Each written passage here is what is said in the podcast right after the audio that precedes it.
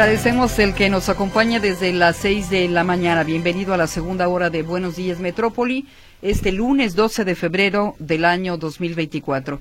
Y como ya eh, adelantaba Víctor o contestaba una llamada del auditorio, efectivamente el día de hoy abrirá la convocatoria de mi pasaje para estudiantes. Así es de que espere que en cualquier momento esto suceda o por la tarde a partir de las 5, pero hoy es la fecha para la apertura de esta convocatoria, para su registro, así es de que hay que estar muy atentos. Para que también tengan más información, recordarles que hoy a las 10 de la mañana en el módulo de servicio con José Luis Jiménez Castro estará Óscar Pérez Flores para abundar más del tema y aclarar dudas en torno al programa. Por lo pronto, siete de la mañana con siete minutos. Que tenga una excelente jornada laboral. Saludos a quienes ya circulan en la zona metropolitana. Es hora pico, hora complicada para precisamente circular porque los padres de familia llevan a los estudiantes a las escuelas. Ojalá que sea leve, maneje con mucha precaución, con mucha calma y solidaridad también para quienes comparten la vía pública. Vámonos a continuación a la efeméride musical de Mercedes Altamirano. A continuación. Reporte meteorológico. Esta mañana de lunes 12 de febrero, Mauricio López desde el Instituto de Astronomía y Meteorología de la Universidad de Guadalajara con la información del pronóstico meteorológico. Adelante, buenos días. ¿Qué tal? Muy buenos días. Saludo con mucho gusto a ti y a las personas que nos están escuchando. Buen inicio de semana y les informo que las condiciones meteorológicas a nivel nacional presentan algunos contrastes. Por un lado, hacia el norte de la República Mexicana, tiempo muy estable pero con bajas temperaturas debido a que una masa de aire polar está impulsando un frente frío que se encuentra en el Golfo de México y es el responsable de de alguna manera estar succionando la humedad del Pacífico mexicano y es por ello que desde la tarde del sábado hemos visto presencia de nubosidad en buena parte del centro del país, incluyendo el estado de Jalisco. Esta nubosidad estará presente el día de hoy, incluso conforme avance la semana, veremos que la nubosidad será más densa y no se descarta que a partir del miércoles o jueves se puedan presentar episodios de precipitación en la mayor parte del estado de Jalisco, específicamente para el día de hoy. ¿Qué esperamos aquí en el área metropolitana? Temperaturas máximas entre 24 y 26 grados Celsius, cielo parcialmente nublado, hacia la tarde, tarde, noche, algo de viento con componente del oeste, eso nos puede dar una sensación de un poco más, eh, que las temperaturas son un poco más bajas y las temperaturas mínimas para el día de mañana alrededor de los 13, 14 grados Celsius. Esperamos estas condiciones, al menos hasta el miércoles, cuando ya se pueden presentar algunas precipitaciones en el área metropolitana de Guadalajara y también en el estado de Jalisco. Es la información meteorológica. Muchísimas gracias por la información. Entonces, a esperar el miércoles la posibilidad de lluvia. Sí, hay que estar muy pendientes. El miércoles ya se pueden presentar algunas lluvias muy, muy ligeras y dispersas, pero conforme avance la semana hacia el jueves y hacia el viernes, la probabilidad de precipitación estará aumentando. De acuerdo. Muy, gracias por la advertencia. Muy buen día. Igualmente para ustedes. Con gusto. Hasta luego. Reporte meteorológico.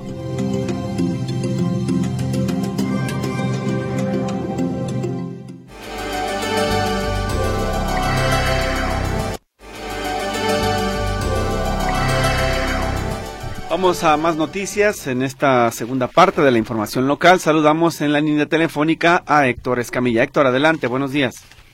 ¿Qué tal, compañeros? ¿Cómo están? Muy muy buenos días. Eh, bueno, comentar un tema controversial, un tema polémico durante muchos años ha sido este asunto de las fotoinfracciones, esta aplicación de este programa para reducir la siniestralidad a partir del exceso de velocidad. Eh, en 2023 marca récord no solamente en cantidad de fotoinfracciones emitidas, 1.9 eh, millones de fotoinfracciones, de hecho es la cifra más alta desde que se crea este programa. Para darnos una idea, por ejemplo, en promedio se generaban entre 1.2 y 1.5 millones de fotomultas, estamos hablando de 400 mil más eh, tan solo en el 2023, con esto se rompe la marca en cantidad de fotoinfracciones, pero también en cuanto a recursos recaudados eh, por fotoinfracciones.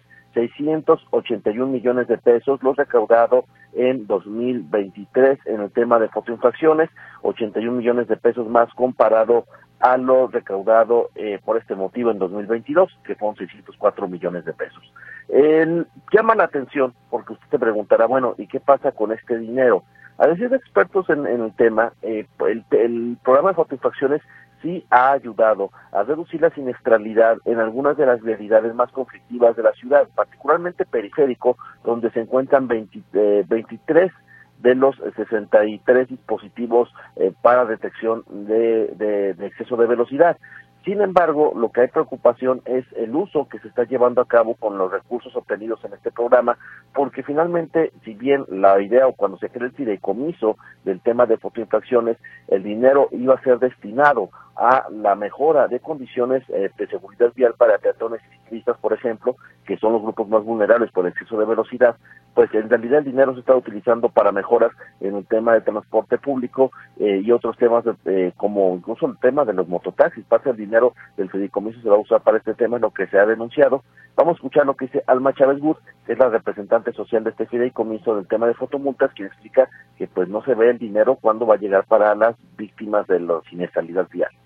Y siempre les digo que ese fideicomiso se creó en la administración anterior, y, eh, en base a una encuesta ciudadana donde la gente votó que sí, mejora transporte público, sí, pero también mejora la seguridad vial en general, en abatir estos factores de riesgo y una tercera parte atención a víctimas de transporte público.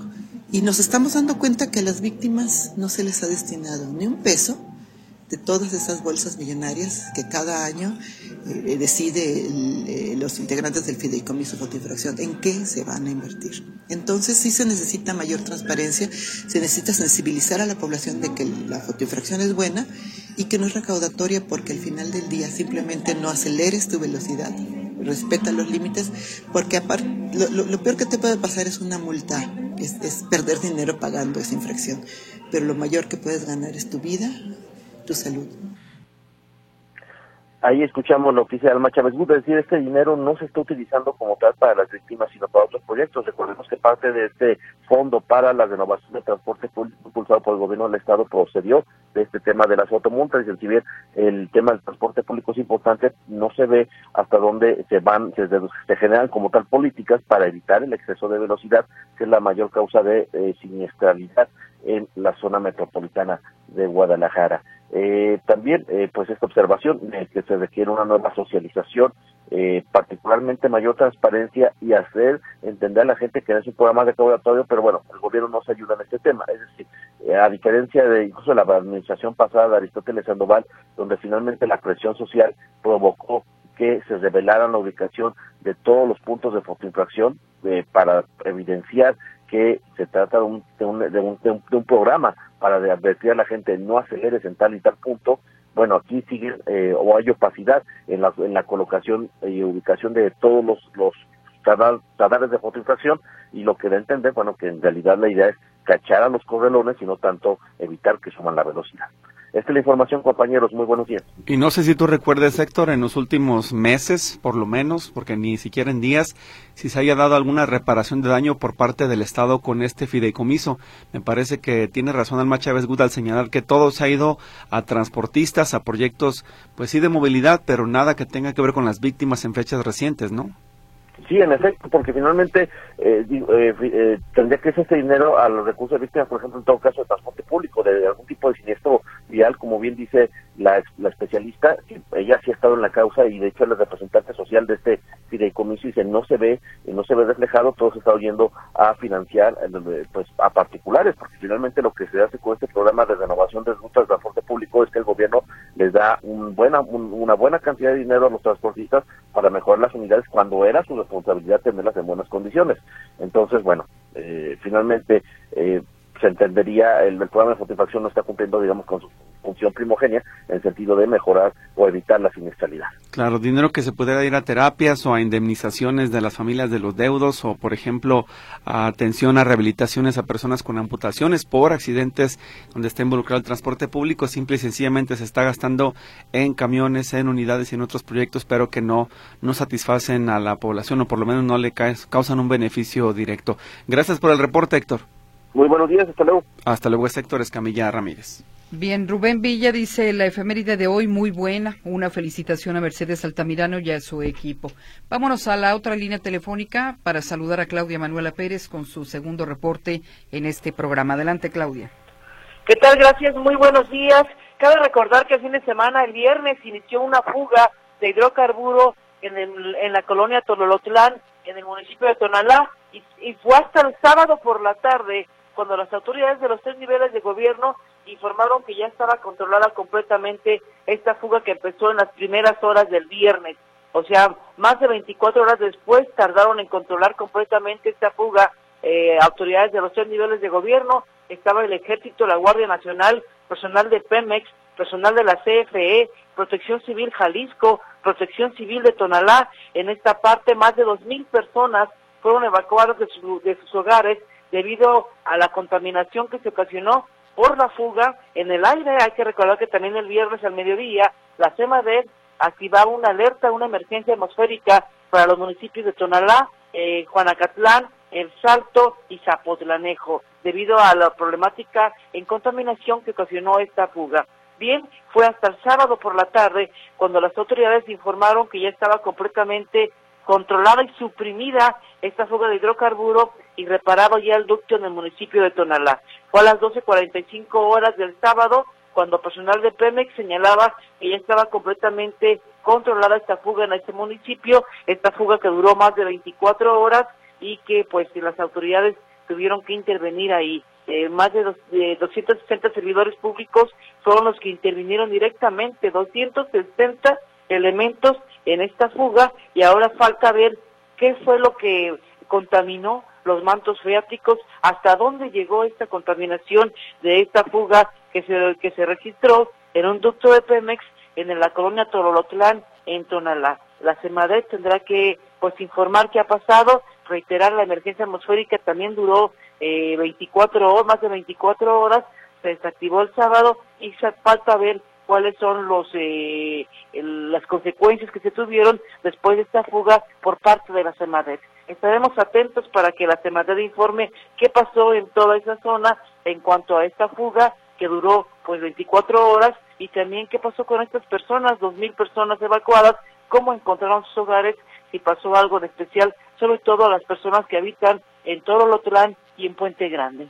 Mi reporte, muy buenos días. Viene Claudia, muchas gracias por la información y muy buenos días. Fauna, tierras de cultivo también afectadas por esta fuga. El recuento de los daños tendrá que saberse en los próximos días. Muy amable, Claudia. Bien, es Claudia Manuela Pérez con este reporte de lo que ocurrió en Tonalá. Tenemos participación del auditorio. Claro, don Rubén Villa dice, la efeméride de hoy muy buena, eh, dedicada a Joaquín Sabina. Una felicitación a Mercedes Altamirano y a su equipo. Ojalá vuelva la paz al país para poder salir ya a los pueblos mágicos, porque hasta ahora da miedo. Y tiene toda la razón del mundo, don Rubén Villa. Si algo hemos perdido, incluso desde la administración del presidente Felipe Calderón, es precisamente salir a las calles con tranquilidad, visitar los pueblos, eh, viajar incluso de noche por las carreteras de este país. Es decir, hemos perdido la tranquilidad eso se repitió con Peña Nieto y eso continúa incluso más intenso en la administración de Andrés Manuel López Obrador. No hemos recuperado la calma, como usted dice, don Rubén Villa, ojalá que pronto. Y Luis Veller nos saluda desde San Diego, California. Dice saludos a Grisel de gran equipo de Metrópoli. Lunes de noche, será un día frío, gusto en saludarlos. Él está, insisto, en San Diego, California. Tan bonito San Diego, ¿no? Sí, sí, sí, muy, muy, muy bonita ciudad y muy cercana además, con una conectividad impresionante con México que tiene mucha actividad comercial, así que vale la pena visitar. Ahí está en la frontera, en la frontera con Tijuana. Pues ah. saludos hasta San Diego, California, un fuerte abrazo. Nos piden también felicitar a María Sacramento López porque hoy cumpleaños. Sus hijos la quieren muchísimo, dicen, y quieren desearle que pase un feliz día. Antemano, gracias. Así que pues ahí está también la felicitación para la señora María Sacramento López y también hay otro de los, de los mensajes por los temas que hemos tratado esta mañana. Dice, los soldados que manda el gobierno federal a Jalisco son de saliva, como todo lo que viene de la presidencia, solo para aparentar y quedar bien, y no se arregla nada, dice este comentario. Mientras que Hablando de cumpleañeros, Carmen Hernández dice que quiere una felicitación, pero para ella, porque es también su cumpleaños. Así que. Hoy es su cumpleaños. Así es. Muy bien, pues muchas felicidades, un fuerte abrazo, que te la pases muy bien. Si además no hay amigos y familia con qué celebrar, usted compre su pastelito y disfrute la vida, ¿no? Regales unos camarones ah, en la tarde, ¿no? Ayer me comí unos camarones muy Ah, qué rico. Sí. ya estamos eh, prácticamente el, el, miércoles estaremos arrancando con la cuaresma y bueno, eh, los mariscos son parte de la alimentación de, bueno, es de todo el año, pero particularmente en esta época de calor que comenzará y de cuaresma, así es de que pues disfrute. Sí, son de esas cosas ricas que las deja uno como especiales para un fin de semana con más calma, para Exacto. disfrutarlas y consumirlas a gusto, ¿no? Delicioso. Te voy a enseñar una fotografía. Muy bien. Bueno, a ver si se te antoja. claro, por supuesto. 7.30 de la mañana. Vamos a hacer una pausa. Regresamos con deportes.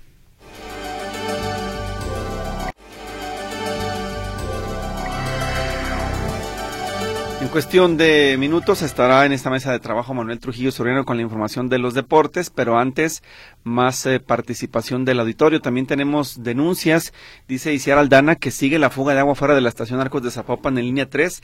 Incluso parece que está peor que antes, pues atención al CIAPA, ya se le ha advertido de la problemática en esta zona de la ciudad, así que cualquier desperdicio de agua es eh, inconcebible, no se puede permitir, así que ojalá que nos ayuden a resolver este problema.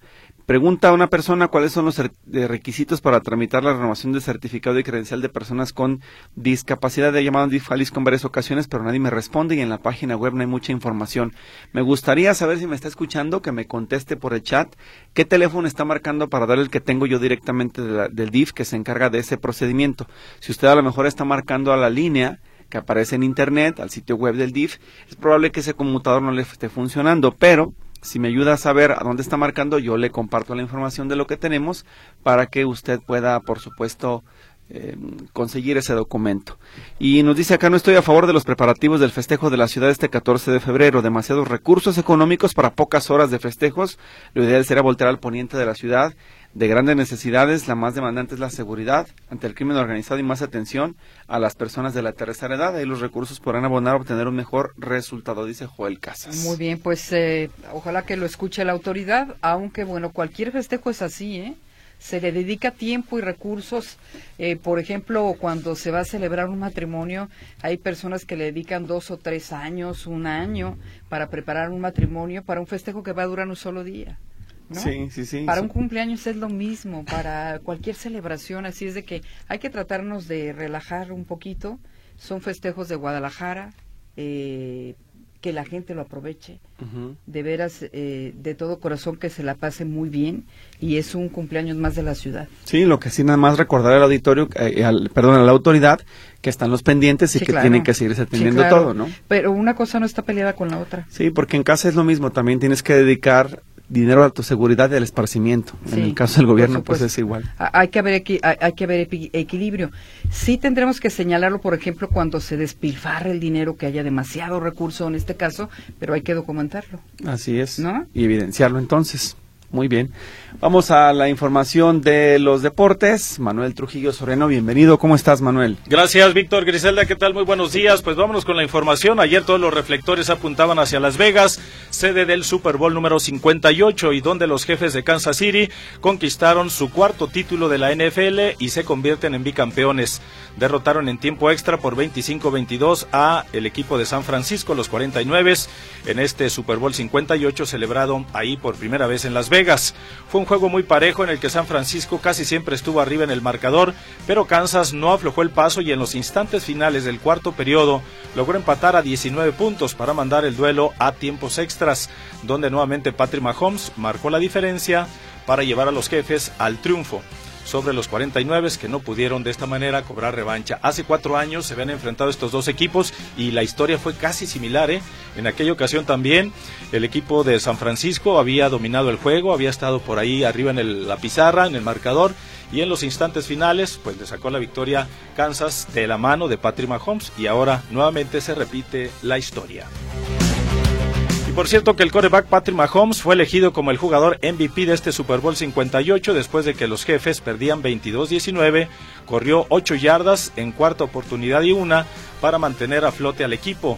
Posteriormente improvisó con un acarreo de 19 la jugada del touchdown decisivo para completar otra deslumbrante remontada, al igual que, insisto, hace cuatro años. El espectáculo de medio tiempo, a cargo del cantante, compositor y productor tejano Oser, eh, con invitados como Alicia Keys, Ludacris y Lil Jon, dividió opiniones entre los televidentes. Por otro lado, pues una mala noticia, el quarterback Patrick Mahomes fue elegido como, no en este caso el atleta keniano Kevin Kiptum de 24 años, poseedor del récord mundial de maratón con 2 horas 35 segundos y su entrenador Gervais Hakisimana fallecieron en un accidente automovilístico ayer allá en Kenia. Kiptum estableció esta nueva marca mundial apenas el pasado mes de octubre en el Maratón de Chicago y se encontraba en fase de preparación para los Juegos Olímpicos de París.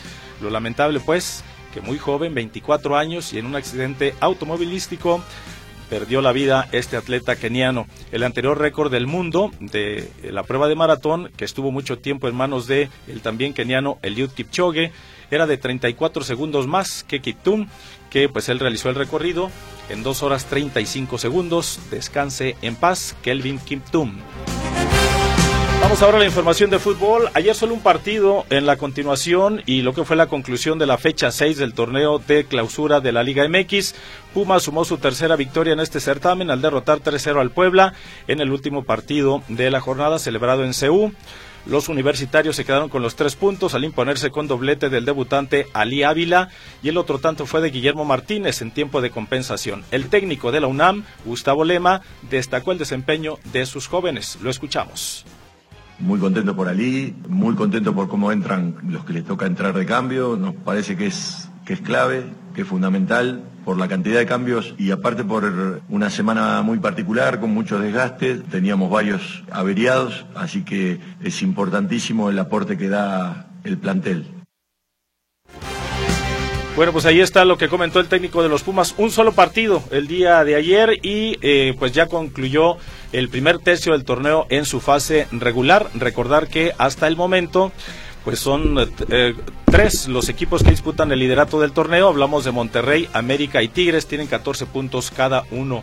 Además, esta semana hay actividad en eh, el torneo de campeones y subcampeones de la CONCACAF, la CONCA Champions. Mañana, las Chivas del Guadalajara estarán recibiendo al equipo Forges de Canadá en el juego de vuelta de la primera ronda de este torneo de campeones de la CONCACAF. Y ya para concluir, le comento que pues hubo toros, corrida de toros en Autlán de la Grana, en la corrida previa al carnaval.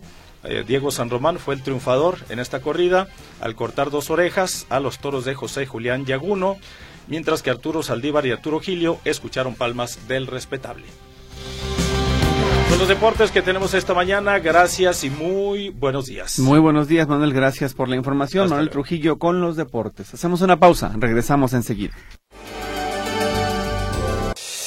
El comentario en Buenos Días Metrópoli. Saludamos en la línea telefónica a la doctora Itzia Yunuen, Yunuen eh, Goyas. Ella es presidenta de Mexicanos Primero, capítulo Jalisco, y la escuchamos con su análisis en materia educativa. Doctora, como siempre, un abrazo, muy buenos días. Muy buenos días, Cris. Un abrazo también para ti y para todas las personas que nos escuchan esta mañana. El famoso cantante Jim Morrison dijo, un amigo es alguien que te da total libertad para ser tú mismo. Espero que todas las personas que nos escuchan esta mañana tengan la dicha de conocer ese sentimiento, esa paz que provoca el saberse aceptado y valorado por ser quienes somos ya tal cual, sin tener la necesidad de cambiar algo en nosotros para ser apreciado. Ser uno mismo ya es suficiente para nuestros mejores amigos. Qué maravilla es que al reflexionar en esto vengan a nuestras mentes nombres y rostros que esas personas, de esas personas que nos acompañan o nos han acompañado en nuestras vidas, permitiéndonos ser en libertad y sin juicios. Traigo esta reflexión en el marco de la conmemoración hace unas semanas del Día Escolar de la No Violencia y la Paz y también justo en el marco de la celebración del tradicional 14 de febrero, conocido como el Día del Amor y la Amistad. Y quisiera reflexionar con ustedes porque es importante experimentar el valor de la amistad en las aulas. En nuestro estado, cada día acuden a las escuelas alrededor de 1.600.000 estudiantes de preescolar, primaria y secundaria. Algunos en grupos pequeños, otros en grupos de más de 40 compañeros. Niñas y niños aprenden, participan, conviven, en algunos casos hasta 5 horas al día. 30 días a la 30 horas a la semana y aproximadamente 140 horas en un mes. Estar en esos salones de clase es una gran oportunidad para que puedan explorar el valor de la amistad y cultivar un ambiente en donde puedan desarrollar habilidades para reconocer, respetar y valorar las diferencias individuales entre sus compañeros, promoviendo así la inclusión, el entendimiento mutuo y la construcción de relaciones sólidas basadas en el respeto y la empatía. Sin embargo, esto no siempre sucede así, puesto que uno de los impedimentos para lograr una convivencia escolar pacífica es el acoso escolar, conocido también como bullying, y que según los expertos consiste en el maltrato físico, verbal o psicológico que se produce entre escolares de una forma reiterada. Recientemente conversamos con Dafne Torres, una estudiante que promueve la paz escolar y nos decía, siento que las personas que hacen bullying vienen de problemas en casa. No saben cómo decir lo que sienten, pero tampoco se sienten escuchadas y lo demuestran hiriendo a las demás personas. Y este problema también se ha reportado eh, en crecimiento y de manera muy evidente en, cifras que no son solo cifras, sino vidas de muchos estudiantes a partir de datos reportados en el MIDE o Monitoreo de Indicadores de Jalisco y si analizamos el número de casos de violencia más reciente, eh, en el caso de educación básica denunciados, por ejemplo, en 2018 en el estado fueron 86. Y si no consideramos el periodo de pandemia, nos vamos a 2022, vemos que casi se duplicó esta cifra con 153 casos. Luego, en el 2023, eh, justo eh, hace unos meses cerramos con 191. Y bueno, ya tan solo en el mes de enero se reportaron 18 casos. De continuar con esta tendencia, podríamos estar terminando este año con cerca de 220 casos. Y considero que son datos suficientes para preocuparnos y ocuparnos. Si bien en noviembre también del año pasado se publicó en el Diario Oficial de la Federación el acuerdo número 141223 con los lineamientos para el protocolo de erradicación del acoso escolar en educación básica, las aspiraciones que ahí se plasman requieren muchos recursos humanos y materiales que permitan su operación por lo que resultará clave el rol de las autoridades educativas de todas las entidades de México para que estos lineamientos se implementen adecuadamente y logren sus objetivos. Ahora bien, refiriéndonos a estos casos de acoso escolar, en muchas ocasiones las y los estudiantes no saben qué hacer, a quién acudir o cómo evitar que estas violencias ocurran. Y esto mismo también lo puedan vivir eh, las madres, padres de familia o cuidadores de los estudiantes que sufren de acoso. Con frecuencia ellos tampoco saben cómo actuar, no solo para detener la situación, sino sobre todo para evitar que se vuelva a repetir. Ciertamente es indispensable que directivos y docentes cuenten no solo con el pleno conocimiento de estos protocolos, sino con la sensibilidad y el interés para erradicar el acoso en las escuelas. Subrayo aquí también la importancia de que sí existen protocolos de actuación, pero es indispensable su divulgación y la capacitación para su implementación y reitero que aún más deseable es evitar que se llegue a este punto del acoso mediante políticas y programas preventivos. Y claro, el presupuesto necesario para que estos operen de manera eficiente y equitativa en todas las escuelas y niveles porque lamentablemente el acoso es un tema, el acoso escolar es un tema que lastima a estudiantes de escuelas públicas y privadas de todos los niveles escolares. El acoso escolar tal vez sea el otro lado de la moneda de la amistad profunda y honesta puede nacer en los primeros años de vida de los seres humanos. Por lo tanto, es muy importante que los adultos, desde la familia y también desde la escuela, inspiremos a las niñas y niños a reconocer el valor de la amistad como un puente hacia la comprensión y el respeto de las diferencias, especialmente en las aulas. Ojalá también que como adultos vivamos y por lo tanto enseñemos con el ejemplo cómo la amistad puede ser una fuerza poderosa para construir un ambiente incluyente en el que cada individuo se sienta valorado y aceptado por ser quien es, independientemente de sus características y de sus diferencias, y promover así la armonía, la cooperación y el crecimiento personal y académico en el entorno escolar y en la casa. Hacia el final de nuestra conversación y con una sensibilidad evidente, Dafne Torres nos comparte. Mi recomendación sería escuchar el compañerismo, la amabilidad y el ser empáticos para poder resolver el problema. Conmemorando pues el Día Escolar de la No Violencia y la Paz y en el marco de la celebración del Día del Amor y la Amistad, reflexionemos de cuál es el sentido de estas celebraciones y respondamos el para qué. Gracias, estimadas Gris y Víctor, y especialmente esta semana ustedes y nuestros radioescuchas. Deseo experimenten mucho amor y mucha amistad también. Bien, Itzia, muchísimas gracias. Eh, comenzando desde casa, educando bien a los hijos, este problema en la escuela se disminuye significativamente, sin duda alguna. Sin duda alguna, así es, Víctor. Y ojalá que todas y todos en familia, en casa, estemos muy conscientes de ello. De acuerdo, gracias por el comentario. Buen día. Muchas gracias, Víctor. Buen día a todos. Hasta luego. El comentario en Buenos Días Metrópoli.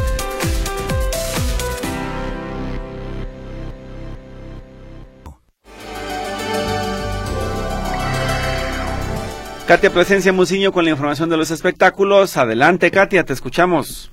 Hola, ¿qué tal? Muy buenos días. Pues comenzamos con el tema del momento, en lo deportivo como en los espectáculos. Y es que el cantante Usher fue el encargado del show del medio tiempo de la edición 58 del Super Bowl, en donde sorprendió a millones de personas en todo el mundo, aunque también hubo quienes cuestionaron su presentación, como suele suceder todos los años. Usher no dejó escapar esta oportunidad de brillar y puso a, bailar a la gente con temas que lo pusieron en la cima de la música como Oh My God y Yeah, así como un repaso por su carrera junto a sus más grandes amigos estaba Alicia Keys, Ludacris, eh, Ludacris perdón, y Lil Jon, pero todo se vio opacado eh, también debido a una falla de audio prácticamente en los primeros dos minutos de su presentación. Él estuvo apoyado con decenas de bailarines y este cantante logró poner el ambiente al realizar coreografías vistosas y circenses al más puro estilo de lo que se vive en Las Vegas. Sin embargo, y a pesar pues de las luces, las canciones, los invitados y demás, también por supuesto fue blanco de las críticas en redes sociales en donde eh, usuarios mencionaron que no les gustó el show, pues algunos esperaban que el artista eh, invitara a más personalidades, como por ejemplo Justin Bieber, que pues estuviera ahí en el escenario, pero no, él estaba en un palco disfrutando del partido. Pero al parecer, pues eh, nadie que sería, se quería perder, obviamente, este evento deportivo y obviamente como espectadores estuvieron varios famosos. Una de las cantantes que sin duda tenía que estar presentes era Taylor Swift, porque es pareja sentimental de Travis Kelce, jugador de los Kansas. Además, entre el público también estuvieron presentes Paul Rudd, actor de Ant-Man, el exjugador de baloncesto Shaquille O'Neal, estaba el cantante estadounidense Wayne Newton, estaba Jay-Z, quien por supuesto bajó y él dijo que quería hablar con los jugadores en, eh, en, el campo antes del partido y lo pudo hacer junto con sus hijas. También estaba el empresario Alan Musk, entre muchos más. Lo curioso eh, fue que previo al partido, pues había rumores de que Luis Miguel estaría en el estadio y comenzaron a circular bastante fuerte. Sin embargo, pues sí, sí estuvo, pero la aparición del cantante fue debido a que la eh, es una imagen, es imagen de la empresa, de una empresa de seguros y lo hizo a través de un comercial de televisión. Luis Miguel obviamente no estuvo en el estadio.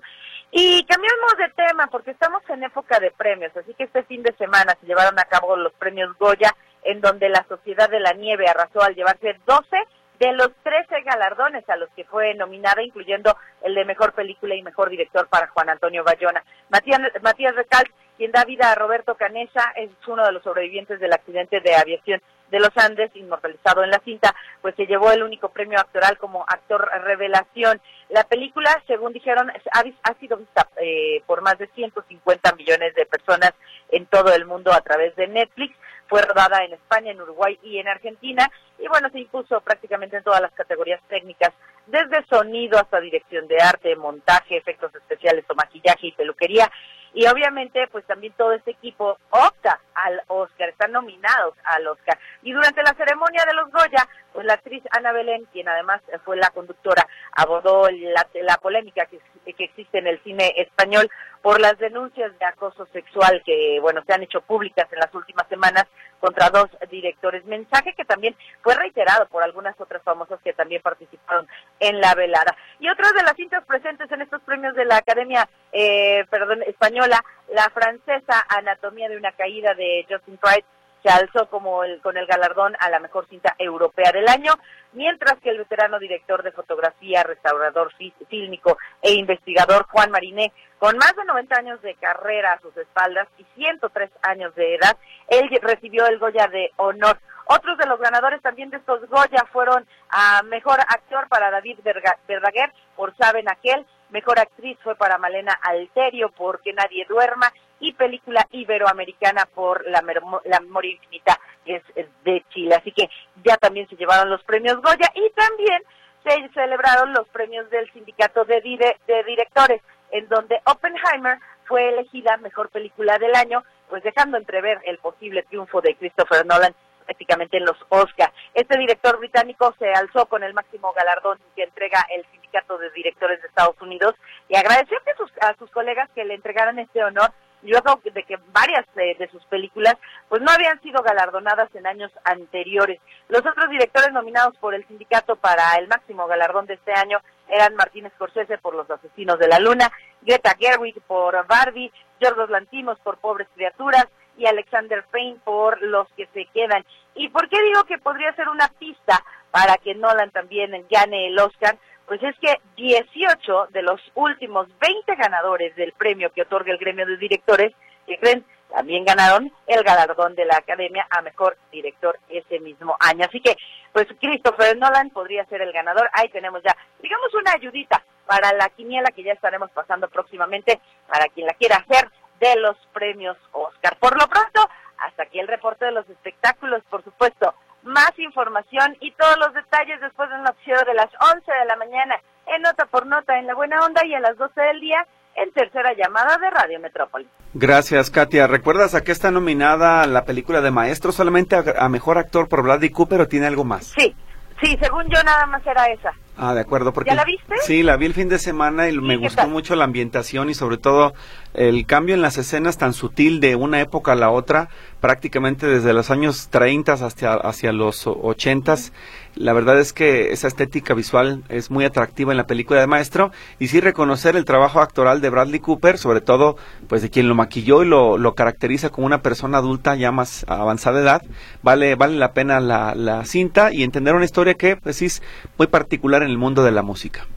Sí, totalmente de acuerdo. Fíjate que a mí no me terminó de encantar, pero sí le reconozco a, a Bradley en la actuación y la caracterización. Pero es nada más la única eh, que prácticamente está en la categoría que está nominado maestro. Y bueno, ya veremos a ver cómo les va. Ya prácticamente estamos a un mes de que se celebren estos premios de la Academia, los máximos eh, premios del cine y ya veremos, pero lo pronto creo que Christopher Nolan va a ser ganador con Oppenheimer, ¿eh? Claro, y Sociedad de la Nieve que se sigue perfilando, ¿no? Por lo menos enfilando a, a que pueda ser un buen rival en la, en la competencia. Sí, sí, sí, y creo que la desafortunadamente, por supuesto, la gran perdedora sería Barbie con Greta Gerwig, que creo que volverán a hacer de nueva cuenta polémica, porque no, no creo que se vayan a llevar muchos eh, galardones, si acaso pues sería de mejor canción. Sí, habrá que estar al pendiente. Seguimos viendo películas entonces, Katia. Por favor, para llegar bien preparados a las quinielas. Muy bien, gracias por tu reporte. Que tengan bonito día y bonita semana. Hasta luego, es Katia Plasencia Musiño con el reporte de los espectáculos. Vamos a ir en cuestión de segundos al noticiero Notisistema de las 8 de la mañana. Es el resumen nacional, así que le invitamos a estar atento de esta información que le ha, le ha preparado el equipo Notisistema y enseguida regresaremos con la tercera y última hora de Buenos Días Metrópoli. Decirle que sigue deshabilitada la función para estudiantes en la plataforma Mi Pasaje, aunque se dijo que hoy estaré disponible para poderse hacer las citas a los estudiantes. Todavía no es así, así que pues manténgase bien atento a la información que se dé a conocer en las próximas horas y a las redes también de la Secretaría del Sistema de Asistencia Social, además de la página para en cuanto se habilite pueda usted o sus hijos hacer su cita. Nos vamos al noticiero Notisistema, regresamos después a Buenos Días Metrópoli.